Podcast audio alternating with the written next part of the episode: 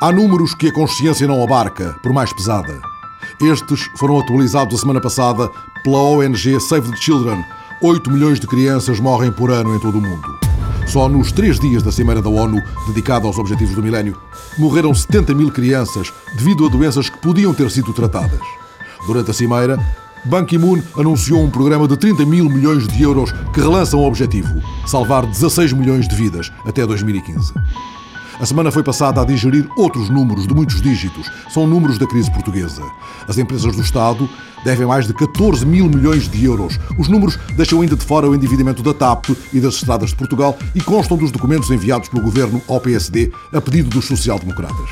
Entretanto, ouvido em comissão parlamentar, Almerindo Marques, das Estradas de Portugal, confirmou que o endividamento da empresa está no vermelho, mas garantiu que não é o fim da estrada. Confirmo que em 31 de dezembro mais ajustamento, menos ajustamento, tendencialmente são, de facto, 2.200 milhões de euros. Almerindo Marques à espera da cobrança nas escudos e a ministra Helena André à espera das cobranças da Segurança Social. O nosso objetivo é de chegarmos aos 400 milhões de euros no final do ano eh, e aquilo que temos uh, neste momento em caixa, portanto, a cobrança de dívida uh, relativamente ao primeiro semestre é da ordem dos 205 milhões de euros. Outro número, 4 mil milhões de crédito mal parado em julho. Não se via nada assim desde 98. A DECO acredita que o desemprego crescente explica em grande medida este descalabro.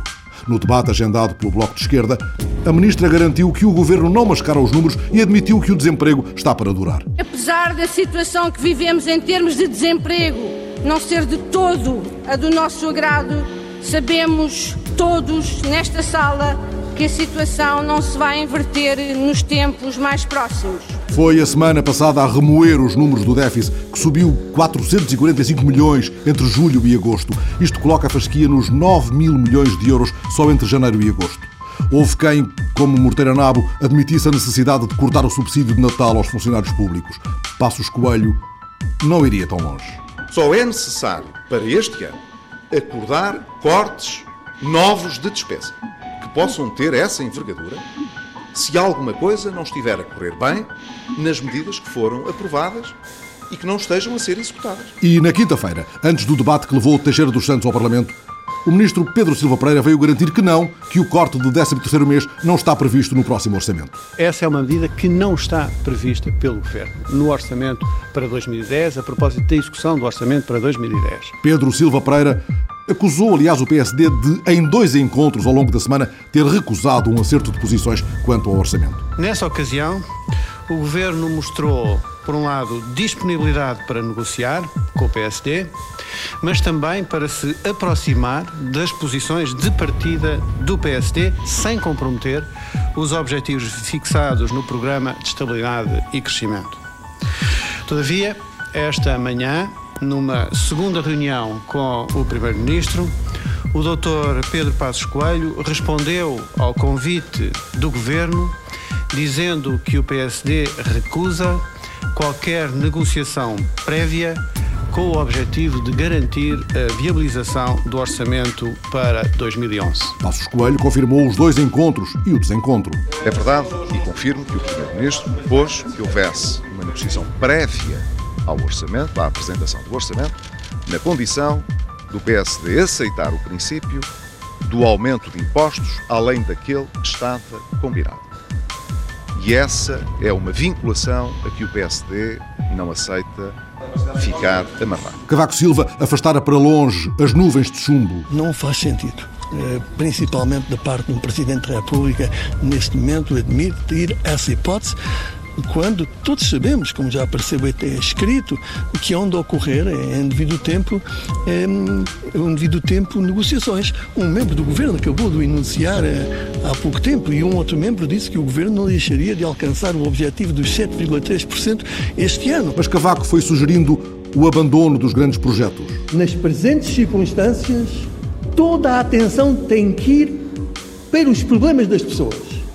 Talvez tenhamos que deixar de lado alguns projetos grandiosos, mas que não resultam na resolução dos problemas com que agora enfrentamos. No debate no Parlamento, Teixeira dos Santos comprometeu-se com a meta anunciada e admitiu que a receita pode ser melhorar a receita. Temos que estar preparados para adotar as medidas que forem necessárias para que no fim do ano nós cumpramos os 7,3% de déficit. Passos Coelho rejeitou o que chamou presentes envenenados e Pedro Silva Pereira, falando à RTP, insinuou que o PSD pode cair na tentação de abrir uma crise. E ao serão, o número 2 do governo formulou o senhor Sopas. Quem, numa situação como esta, tivesse a ousadia de provocar uma crise orçamental, seria também responsável por uma crise política. O que é que quer dizer em concreto? O que quer dizer é que o Governo uh, tirará daí as suas conclusões, seja... no sentido de que não tem condições para governar sem um orçamento aprovado nas circunstâncias exigentes que a economia portuguesa coloca. Houve quem, entretanto, a semana passada pressentisse o FMI à porta. E Mário Soares, é melhor não, mas não seria o fim do mundo. Não era uma desgraça se o FMI viesse, não é?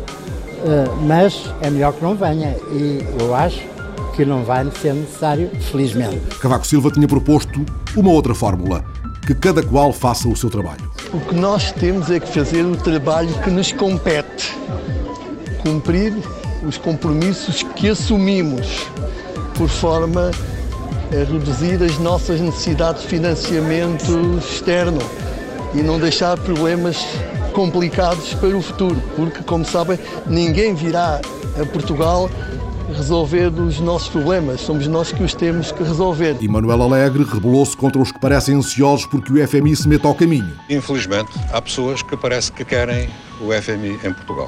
Colocam a ideologia e os interesses acima do interesse nacional. É algo muito estranho e algo nunca visto. Já o ministro Vieira da Silva garantiu que não foi esperar ninguém ao aeroporto, era o que faltava. Não foi ao aeroporto da Portela, se algum economista uh, foi, foi receber o FMI ou o convidou a vir, não, não, foi, o, não foi o governo, não foi o governo nem os economistas que eu conheço. E na quinta-feira, Cavaco Silva arrumou o tema. Só virá Fundo Monetário Internacional para Portugal se Portugal recorrer ao Fundo de Estabilização Europeu. E eu espero bem que não recorra ao Fundo de Estabilização Europeia. A semana passada, o FMI não aterrou na Portela. Mas Louçã exigiu uma atitude frontal do governo contra aqueles que pedem a sua intervenção. Entretanto, indignou-se com os mais de 30 milhões que os mercados obrigacionistas arrecadaram apenas num dia, com o aumento dos juros sobre a dívida pública. Hoje, os especuladores internacionais meteram ao bolso uma diferença de 30 milhões de euros. Hoje. 30 milhões de euros que são dos contribuintes portugueses. E, portanto, enriquecem como Midas à custa de todos os boatos que lancem contra a economia portuguesa. A TVI mostrou novas parcelas nos custos do TGV e o economista João César das Neves, olhando os números, não se conteve. É assustador. O Presidente foi ao Congresso dos Portos e dos Transportes Marítimos pedir que olhemos, entretanto, o mar com ambição e sentido estratégico e lamentou os anos a fio de conversa sobre o TGV. Espanta a muitos, dada a importância estratégica dos nossos portos, que possamos discutir meses e anos a fios o TGV ou o novo aeroporto de Lisboa sem que paremos um pouco para pensar nos portos do futuro. Contra a conversa de anos a fio, o mesmo a dizer contra a conversa fiada, Belém pede GPS para Porto Seguro. Já o ministro António Mendonça garante que não há rotas divergentes e monta entre Belém e São Bento passagem de nível com guarda. Não há divergência nenhuma, não, não, não se trata aqui de divergência.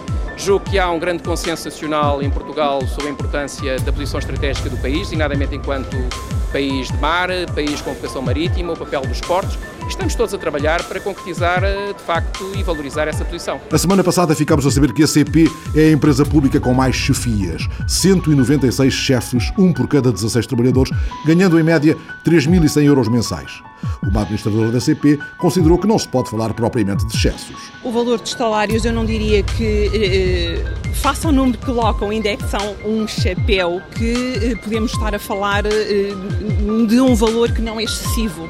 Faço-me entender. Há uma média de superior aos 3 mil média superior aos 3 mil euros, ok, para pessoas que trabalham há 40 anos ou 50 anos, eh, portanto, a média é isso mesmo. Eh, não quero crer que estejamos a falar de valores excessivos se a produtividade e o objetivo final for precisar do mínimo de recursos vindos dos nossos contribuintes, ou seja, caminhar para uma sustentabilidade da empresa. Outras contas. Só o ano passado, os autocarros de Carris estiveram mais de 800 horas parados no trânsito por causa de carros mal estacionados ou em segunda fila. Isto quer dizer um prejuízo de meio milhão de euros. E o especialista José Manuel Viegas pôs-se na primeira fila da crítica. O estacionamento em segunda fila é, por si só, um elemento que reduz muito a capacidade de utilização do sistema. Nós chegamos a situações incríveis que é, e que se vê aqui em Lisboa com frequência, que é haver lugares disponíveis na zona dos parquímetros, as pessoas não põem lá o carro porque têm medo de ser apanhados sem pagar e a pessoa com o condutor dentro do carro. não põe o carro num lugar que seria de parquímetros e prefere estar a cortar uma fila de circulação. É completamente absurdo. Que fazer? Viegas pede o olho da Câmara. Com as tecnologias disponíveis seria muito fácil ter a detecção automática e a, e a salvaguarda em vídeo das situações de, de estacionamento em segunda fila. Mas Nunes da Silva, vereador da Mobilidade, vai atalhando que a Câmara não vê com bons olhos. Sou contra esta paranoia que está a começar a agraçar nas nossas sociedades, em que tudo se resolve com câmaras de vídeo. Eu, de facto, não gosto de estar num campo de concentração. No Dia Europeu Sem Carros, Sócrates foi de metro ao Portugal Tecnológico. Foi um prazer reencontrar o metro. As estações são lindíssimas e viaja-se muito rapidamente e muito confortavelmente. E quanto é que pagou pelo bilhete? Acho que 1,70 por duas viagens.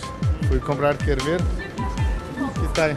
É de ida e volta, justamente. Portanto, sabe quanto é que custa o bilhete do metro? Sim, acho que pelo menos de onde vim até aqui, 80 eh, cêntimos. Vê, isso era uma pergunta de Algibeira, qual sei. Não, não, não era a pergunta de Algibeira, era saber se tinha pago, se não, se qual era.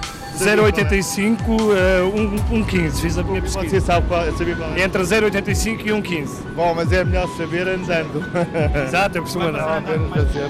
Mas confrontado com números difíceis, Sócrates não se desviou um centímetro da segurança do refrão. Já é sabia que você fez uma pergunta sobre Portugal tecnológico apenas para falar da dívida, mas se me permite, há muita gente à espera. É importante nesta altura, não é? Sobre Com certeza é tudo importante.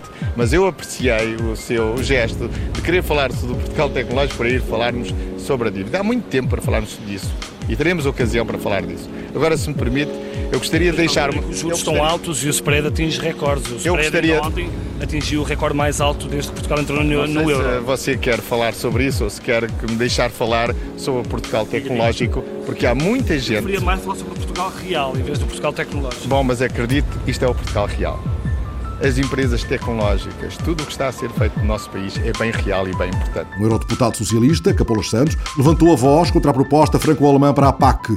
O que aí vem dá cabo da vida aos agricultores portugueses. Na parte final do documento está uh, oculta ou semi-oculta uma verdadeira bomba atómica.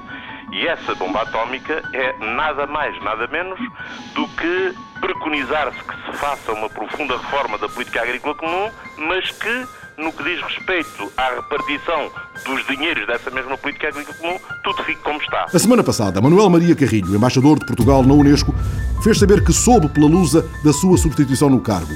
Luís Amado disse que tudo tinha sido afinal acertado entre ambos em abril e que não foi no dia 1. Essa substituição foi acertada, ao contrário do que é dito hoje na imprensa nacional, foi acertada numa reunião havida comigo em 15 de abril, no meu gabinete, de que o professor Carrilho seria substituído no movimento diplomático do outono. Carrilho foi respondendo que um diplomata não desmente um ministro. Tenho estado aqui na Unesco sempre a trabalhar para prestigiar Portugal. E não me parece que fosse prestigiar Portugal desmentir o Ministro de Estado e dos Negócios Estrangeiros. Mas Carrilho disse também, entretanto, à Lusa, ter sabido que a entrevista ao Expresso irritou Sócrates e que esta mudança tem o dedo do Primeiro-Ministro. É mais uma ruidosa conversa de surdos na diplomacia, na semana em que foi lançado o primeiro dicionário de língua gestual, da autoria de Anabela Baltazar. Um surdo poderá eventualmente ler um texto para si para fim, agora interpretar o que está escrito, nem sempre é verdade que isso aconteça. Isso porque desconhecem vocábulos. Há vocábulos que não têm correspondência exata em língua gestual e então esses são complicados. Já tardava um dicionário assim porque nem sempre o gesto é tudo. E há palavras que pedem muita ginástica. Pocolato. O que é, que é o significado de pocolato? É roubo de dinheiros públicos. Portanto, tenho que fazer a palavra roubo, dinheiros públicos. Não é uma única palavra, são três palavras que explicam o que é que é peculato. Foi isto na semana em que um gesto de Mourinho não foi tudo. Eu vou ficar de férias em Madrid 10 dias, a treinar com três jogadores. Falou com, com Florentino Pérez? Não, não tenho o direito de o fazer. Sou treinador do Real, não tenho o direito de o fazer, não vou falar. Mas tenho pena. E veio Paulo Bento e Madail fez saber que pode estar de saída. E foi isto na semana em que Rodrigo, um jovem estudante, apanhou os gestos e o tom da muito comentada mensagem da Ministra da Educação e se pôs à janela do YouTube, como ouviu e ouviu, sem precisar de tradução, a jornalista Ana Catarina Santos.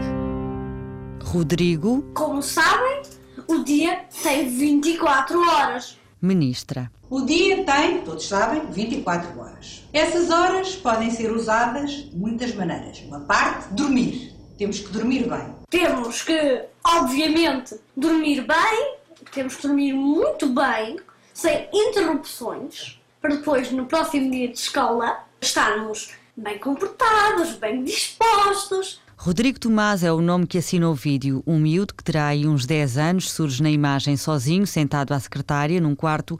Usa uma t-shirt azul bebê, óculos, cabelos escuros, franja que quase lhe toca nos olhos e imita Isabel Alçada no tom de voz, nas pausas, nos gestos e nas frases. Temos que nos alimentar bem. Isso é muito importante. Tomar um pequeno almoço. E é muito importante quem está na escola que se alimente bem, que tome um pequeno almoço, que coma coisas que lhes fazem bem. Temos que também estar com os amigos, ir ao cinema, fazer as coisas que nós gostamos, ir à natação, catequese, futebol. Rodrigo nunca se ri e prossegue a mensagem de boas-vindas ao ano letivo, gesticulando de mãos abertas como um político. E não se esqueçam desta mensagem muito importante. Agora fala com ar solene e o dedo indicador espetado. E não podemos fazer duas coisas ao mesmo tempo. Porque duas coisas ao mesmo tempo não sai nenhuma bem. Uma cópia nas hesitações, aqui ou ali uma pequena gaguez. Afinal, uma mensagem de um aluno que ouviu muito atentamente as palavras da ministra. Nós precisamos absolutamente de nos orgulharmos dos nossos alunos. Bom ano letivo. Portanto, sigam os meus conselhos, por favor. E boas noites. Rodrigo no YouTube, a semana passada. Algum dia, um outro vídeo de Rodrigo chegará ao YouTube. Algum dia chegará ao Guggenheim.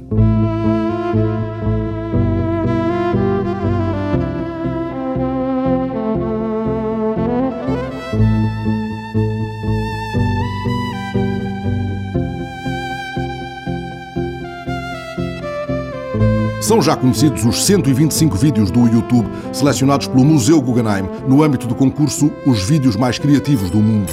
Estes 125 finalistas foram selecionados entre 23 mil vídeos colocados no YouTube por estudantes, músicos, criativos de publicidade, realizadores. Em outubro, os melhores 20 vão ser apresentados ao público nos vários Guggenheim, de Nova Iorque a Veneza, de Bilbao a Berlim.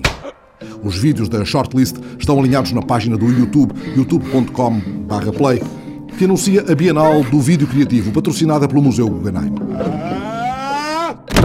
O júri vai selecionar os vídeos vencedores no próximo 21 de outubro. Alguns destes vídeos teriam, por certo, estimulado os debates da Conferência Europeia sobre Sistemas de Complexidade a semana passada no Isqueté. A conferência, considerada já o maior evento internacional sobre complexidade, reuniu em Lisboa especialistas mundiais de diversas áreas do conhecimento. Um dos conferencistas foi o arquiteto italiano Carlo Ratti, diretor de um departamento do MIT, que tem vindo a desenvolver novas teorias sobre a cidade do futuro em função das redes sociais. O repórter Ricardo Oliveira Duarte foi ouvir Carlo Ratti ao Isqueté. Ouviu o investigador do MIT apresentar o conceito de cidade em tempo real. Afinal, como é que as cidades estão a ser redesenhadas? As cidades estão cada vez mais parecidas com um computador. Já o microfone estava desligado e Carlo Ratti, à saída do Isqueté, se despedia com a cordialidade e o entusiasmo que tinha demonstrado ao longo de toda a entrevista, quando disse a frase, como se ela fosse o corolário de uma conversa que fluiu em ritmo acelerado pelas ideias e perspectiva do arquiteto italiano. Ratti é o diretor do departamento Sensible Lab City do MIT e nos últimos anos tem-se dedicado ao estudo das cidades em função da tecnologia. Como irão elas evoluir com base no avanço tecnológico e na forma como as pessoas interagem entre elas e com a própria cidade. O que vai mudar bastante na cidade serão as atividades que faremos. É um pouco o que aconteceu nos últimos 10 anos com os telemóveis. O que somos capazes de fazer hoje? Encontrar os nossos amigos, coordenamos, trocar informação, falarmos com as pessoas em movimento isso alterou radicalmente as atividades nas cidades. O que aconteceu com o Wi-Fi, que nos permite trabalhar em qualquer lado? A nossa forma de trabalhar nas cidades mudou radicalmente, mas a cidade em si, enquanto um sistema constituído por átomos, é bastante estável. Portanto, eu diria que a cidade vai parecer um pouco diferente, mas não assim tão diferente do ponto de vista físico. Agora, as coisas que seremos capazes de fazer nela, essas serão incrivelmente diferentes. O ritmo, as formas, o que fazemos e faremos nas cidades estará sempre, segundo Carlo Ratti, intimamente ligado à tecnologia. E aqui, neste momento da conversa, o italiano desencosta-se do sofá, fixa os olhos azuis na também azul bola do microfone da TSF, como se estivesse a fazer um aviso aos ouvintes, ao mundo. What will determine how cities of the future will, will be will be us. O que irá determinar como serão as cidades do futuro seremos nós. A tecnologia está a abrir um espectro muito grande de possibilidades, mas no fim seremos nós, humanos, a decidir quais as vertentes que serão exploradas nas cidades de amanhã. A decisão cabe, portanto, ao homem, o mesmo que, entretanto, já traçou uma parte importante do caminho com a criação das redes sociais, com o constante upload e partilha de fotografias, pensamentos ou outra coisa qualquer, com a janela que deixamos permanentemente aberta, o mundo mudou e as cidades mudaram e vão mudar, também em função disso, o que acarreta um risco, o ter uma memória infinita. It's a new condition in a certain sense for humanity. Everything we do de uma certa forma, é uma nova condição para a humanidade. Tudo o que fazemos, a todo instante, fica registado digitalmente em algum lado.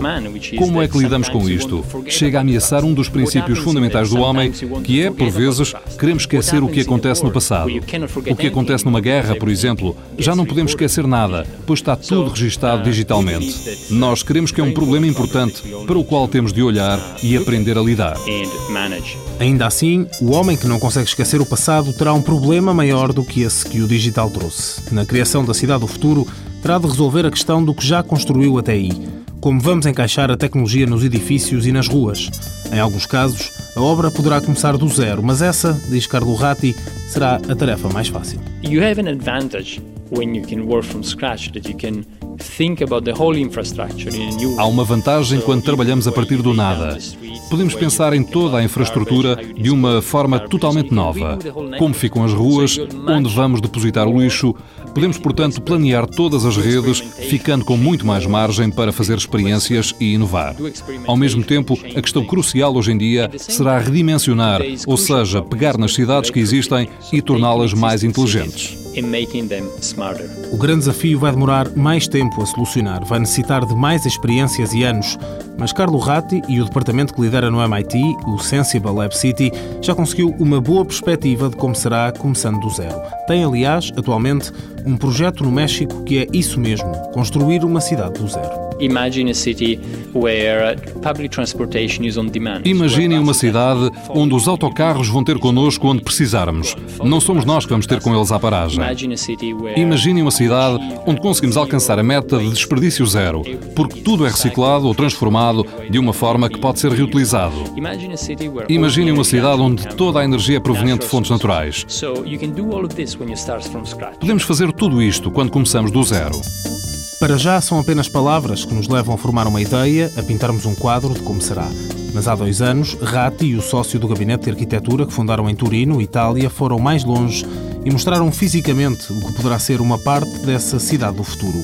Projetaram para a entrada da Exposição Mundial de 2008 em Saragoça, Espanha, um pavilhão feito de paredes de água digital. Essas paredes, que eram de luz, mas pareciam água, tinham uns sensores que faziam com que o espaço se moldasse constantemente à presença ou passagem das pessoas. O resultado foi de tal maneira impressionante que a revista Time considerou uma das invenções do ano. No entanto, o interativo pavilhão, que mudava de forma, foi muito além dessa distinção e do espanto de quem teve a oportunidade de o ver. Mostrou uma outra mudança de paradigma que a tecnologia arrastará consigo. O betão, até agora rei, passará a ter um papel secundário nos edifícios e cidades do futuro. Normally, if you build a building or something, you have somebody doing concrete and steel and stone, and uh, you know that's the main contractor for the building. Normalmente, quando construímos um edifício, temos alguém a fazer o cimento, ferro e pedras. Esse é o empreiteiro. E depois temos o subempreiteiro que trata dos fios. São as pessoas da eletricidade, dos alarmes, da internet, por aí. Normalmente, esses são subcontratados. O que aconteceu em Saragoça, e foi muito interessante, foi que o equilíbrio entre os dois inverteu-se. O empreiteiro foi uma empresa que atuou no setor dos cabos e das tecnologias, a Siemens. Foi ela que subcontratou o trabalho de ferro e betão, o mais tradicional. Foi um equilíbrio entre o digital e o físico, sendo que o digital foi predominante. E isso acontecerá, por certo, nas cidades de amanhã. Cidades que terão componentes de software, um sistema operativo, que será uma componente crucial, que irá levar a que a construção tenha de ser um casamento de betão e silicone. is the marriage of concrete and silicon. Será o fim do absolutismo do botão, advoga Carlo Ratti, que se socorre de uma das cidades de que mais gosta, Lisboa, para ilustrar que o futuro pode ser surpreendente. Quem apostaria que as íngremes e desordenadas colinas da capital portuguesa, onde prédios velhos mais parecem acotovelar-se, têm tudo para ser uma cidade facilmente adaptável ao futuro? O italiano explica: ora, se as cidades estão a ficar cada vez mais parecidas com os computadores, como disse à saída do Isqueté, dividem-se em hardware e software. Dá-se o caso de Lisboa ter muito bom ar do air. It's really a great example of uh, public spaces that uh, great quality of life and really very nice city. É um grande exemplo de espaços públicos com grande qualidade de vida. É uma cidade muito agradável. E o lado bom é que seria difícil adaptar o bairro alto ou o Chiado de acordo com a Revolução Industrial, mas será muito mais fácil adaptá-los à era da Revolução Digital, porque é muito mais leve, ágil. Os espaços públicos do futuro terão muito mais a qualidade que podemos encontrar na zona histórica de Lisboa. O imponente, o histórico, não é, está visto, inimigo da cidade do futuro, porque, como sublinhava no início da conversa o arquiteto italiano, as mudanças mais importantes não serão tanto físicas, mas antes relacionadas com o que as pessoas farão e terão oportunidade de fazer nas cidades. Em cidades como Lisboa, onde a semana passada, folheando na hemeroteca ao bairro Alto, um jornal de há meio século, nos detivemos na frase deixada numa mesa da Brasileira do Chiado por um homem, um presidente, cujo busto está perpetuado na Praça dos Três Poderes. Este homem mandou erguer na aridez do Planalto Central do Brasil um dia uma cidade. A mudança da capital federal brasileira para o interior estava prevista desde a primeira Constituição Republicana em 1891, mas foi ele, Juscelino Kubitschek, que ousou levar por diante esse desígnio e incluiu o projeto de Brasília no seu plano de metas. A cidade, desenhada por Niemeyer, foi inaugurada em abril de 1960 e alguns meses depois, na semana passada, de há 50 anos. Os jornais contavam que os clientes da Brasileira do Chiado ficaram surpreendidos com a inscrição de uma frase dele, Juscelino, numa das mesas de mármore do café. A frase foi escrita um pouco antes, em agosto, pelo próprio Juscelino, quando, em plena visita de Estado a Portugal, ali tomou uma bica. Parto com o coração doendo. Confrontámos com esta frase de despedida de Juscelino a jornalista brasileira Anete Costa Ferreira, que há 20 anos é correspondente em Portugal de jornais do Pará. Pará Mais, província do Pará. O construtor de cidades não poderia saber que havia de voltar a Portugal, anos depois, em circunstâncias penosas quando dá-se a ditadura do Brasil de 1964, ele é um das, uma das pessoas que foi presa, porque era considerado um dos líderes políticos pelo seu trabalho desenvolvimentista que deu ao Brasil. Um dos países de exílio, o que ele escolheu mesmo foi Portugal. Ele esteve aqui, inclusive ele esteve no fundão, foi, recebeu homenagens, ele era muito acarinhado em Portugal e dançava muito no Casino Estoril com a dona Sara, sua esposa. O que eu li é que ele era o pé de valsa considerado no Casino Estoril, entendeu? Ainda que o seu repertório de cantorias não fosse propriamente ilimitado, consta até que ele, mineiro de Diamantina, tinha o hábito de trautear um tema muito popular, o peixe vivo, e que esse tema, cantado no seu funeral, lhe ficou colado à pele nas campanhas e ao longo de todo o mandato presidencial. Justamente é porque ele era de Diamantina, em Minas Gerais. E então, essa musiquinha, que é assim, como pode o peixe vivo viver fora d'água fria? E aí tem outras palavras que eu não sei, só sei essa aí. Mas ele cantava isso muito? Ele cantava, porque justamente lembrava a terra dele, né? Isso aí, como foi de campanha, então se eternizou. Num documentário da TV Senado, no centenário do nascimento de Juscelino Kubitschek, JK, como lhe chamam os brasileiros, Há até um poema de Vinícius enaltecendo o homem que mudou o Brasil. Sim, era o homem. Era finalmente e definitivamente o homem.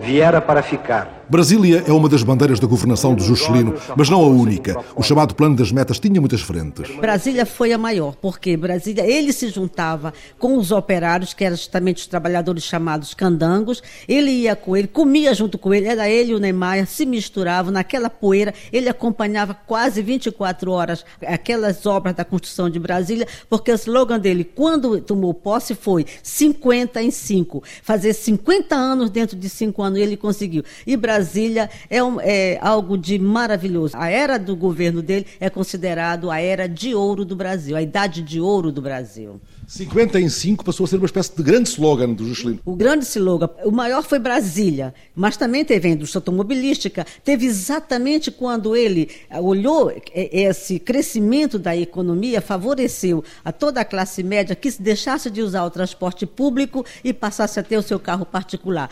Deu-se o boom eh, no Brasil que toda a casa era construída com um jardim onde fazia a garagem.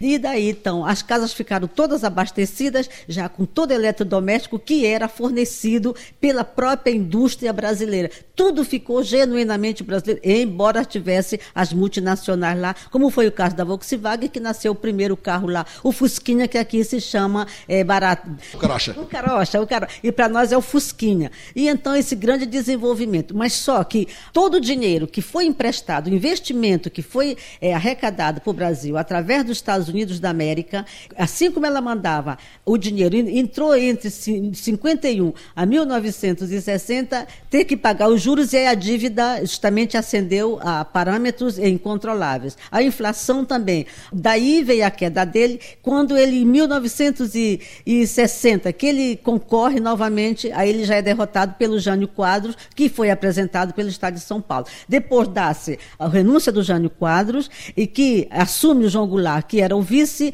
um descontrole total, porque não havia credibilidade mais no país, a oposição, chefiada por Carlos Lacerda, que era o maior inimigo de Juscelino, então consegue ele trama, juntamente com os militares e com os Estados Unidos, o golpe. Dá-se o golpe em março de 64 e então veio a ditadura que durou 20 anos e que forçou toda a situação que eu acabei de falar ainda agora. Juscelino Kubitschek enfrentou os ataques de Carlos Lacerda, que usou a trincheira da imprensa contra ele. Lula acusa a imprensa de estar em campanha nestes dias em que apadrinha a praticamente certa eleição de Dilma Rousseff. Mesmo os escândalos agitados na ponta final da campanha não abalam o previsível desfecho. Eu não vejo que esses pontos, essas ações pontuais que estão surgindo, que elas vão influenciar na campanha nem no resultado eleitoral. Porque o Brasil todo está prevendo a vitória no primeiro turno, não, não vai haver o segundo turno. E você vê que as previsões, elas dão essa garantia. E, na, e essa garantia também tem outro, outro respaldo muito grande, que é o povo todo do norte, do nordeste, que apoia é, a campanha, é, apoia a campanha, apoia a candidata e vai elegê-la à presidência da República. Não se imagina Lula da Silva escrevendo um dia destes no tampo de uma mesa de café em Brasília uma frase parecida com aquela de Juscelino, parto com o coração doendo. Como confidenciou à Lusa, à margem da cimeira da ONU, a ministra brasileira do Desenvolvimento, Lula vai dizendo aos mais próximos que é presidente até 31 de dezembro e que a partir de janeiro vai ficar à disposição para ajudar onde for preciso. Ele não admite conjecturas, mas ela conjetura que Lula tem trunfos para ser, por exemplo, candidato a secretário-geral da ONU. A semana passada, o Museu do Neorrealismo em Vila Franca abriu as portas a uma exposição da manufatura das tapeçarias de Porto Alegre.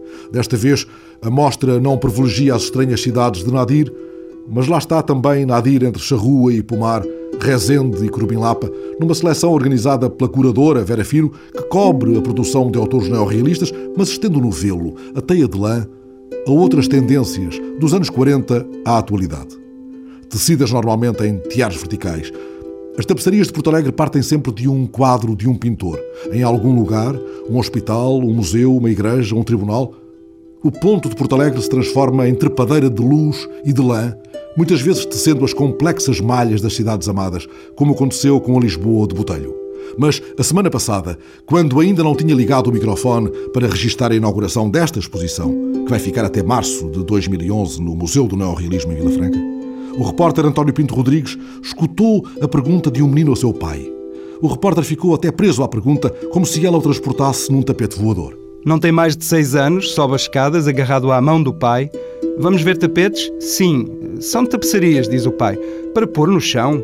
Não, responde o pai. Se atirarmos com as coisas bonitas para o chão, não podemos ver a beleza. As cores suaves, o, o desenho muito, muito, também muito suave da Menez, portanto estes tons de azuis, uh, azuis turqueses, verdes águas, que são muito típicos da pintura da Menez, portanto que estão aqui representados e isso é uma coisa que na, na tapeçaria de Porto Alegre é uma das nossos, digamos assim, uh, orgulhos é que realmente as cores são exatamente a cor do original do artista. Vera Fino sorri. A diretora da Manufatura das Tapeçarias de Porto Alegre não considera blasfémia tratar assim a arte da lã. A tapeçaria de Porto Alegre não tem nada a ver. É realmente uh, uma forma de arte.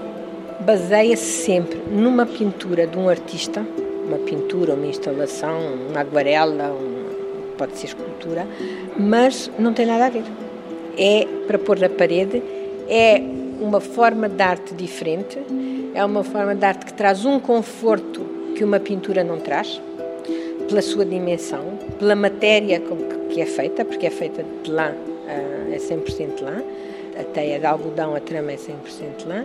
É um isolante, quer acústico, quer térmico, portanto, traz à sala onde é colocada um conforto que uma pintura normalmente não pode trazer.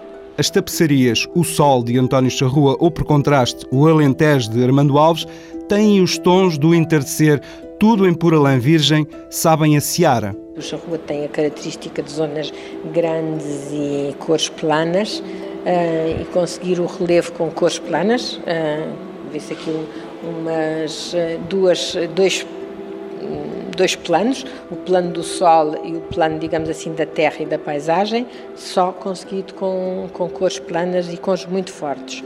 Em contraste com o Armando Alves, que representa o Alentejo, agora com cores muito mais suaves e mesclas e misturas de cores para dar a profundidade da terra e a profundidade de um céu em pôr do sol. Portanto, isto realmente, quem conhece o Alentejo identifica esta tapeçaria com um fim de tarde no Alentejo. Para lá de cada ponto, de cada nó, está um trabalho matemático, ardiloso, duradouro, baseado num quadro original. Este original é ampliado para a dimensão final da tapeçaria.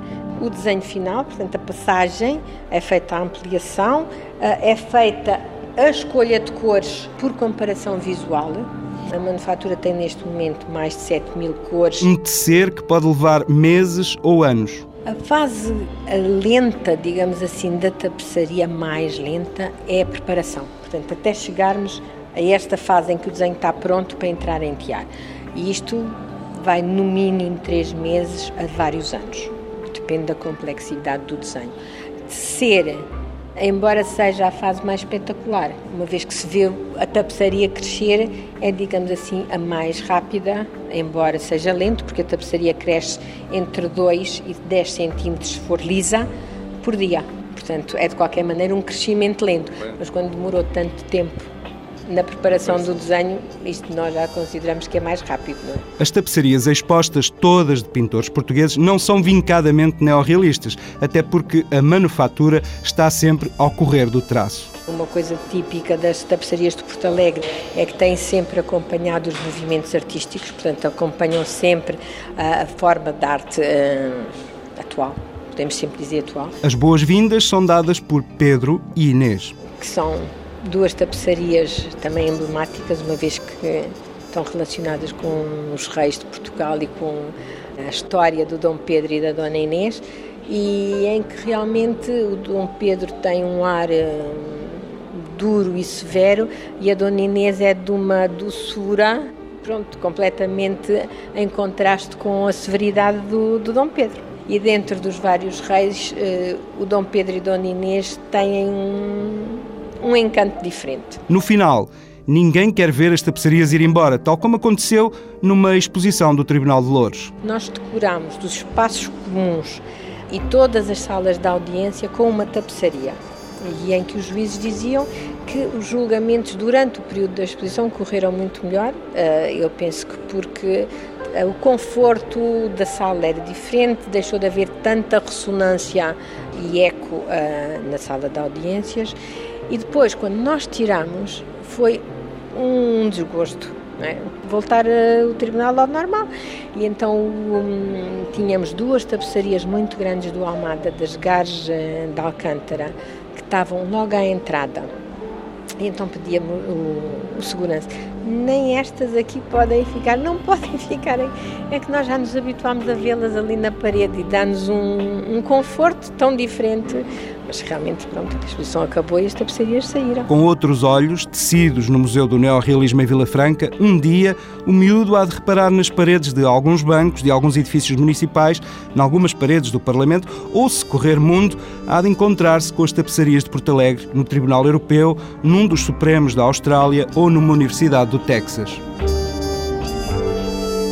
Como o senhor disse, em fio de lã, numa teia de sistemas complexos, a cidade futura, partindo das cidades de mastros e caravelas que Cargaleiro pintou, e em Porto Alegre mãos pacientes teceram, e nessa teia se perdesse, nos perdêssemos, procurando a saída, a mobilidade prometida, um tapete voador, Alexandrina Guerreiro, António Pinto Rodrigues, Ricardo Oliveira Duarte, Fernando Alves.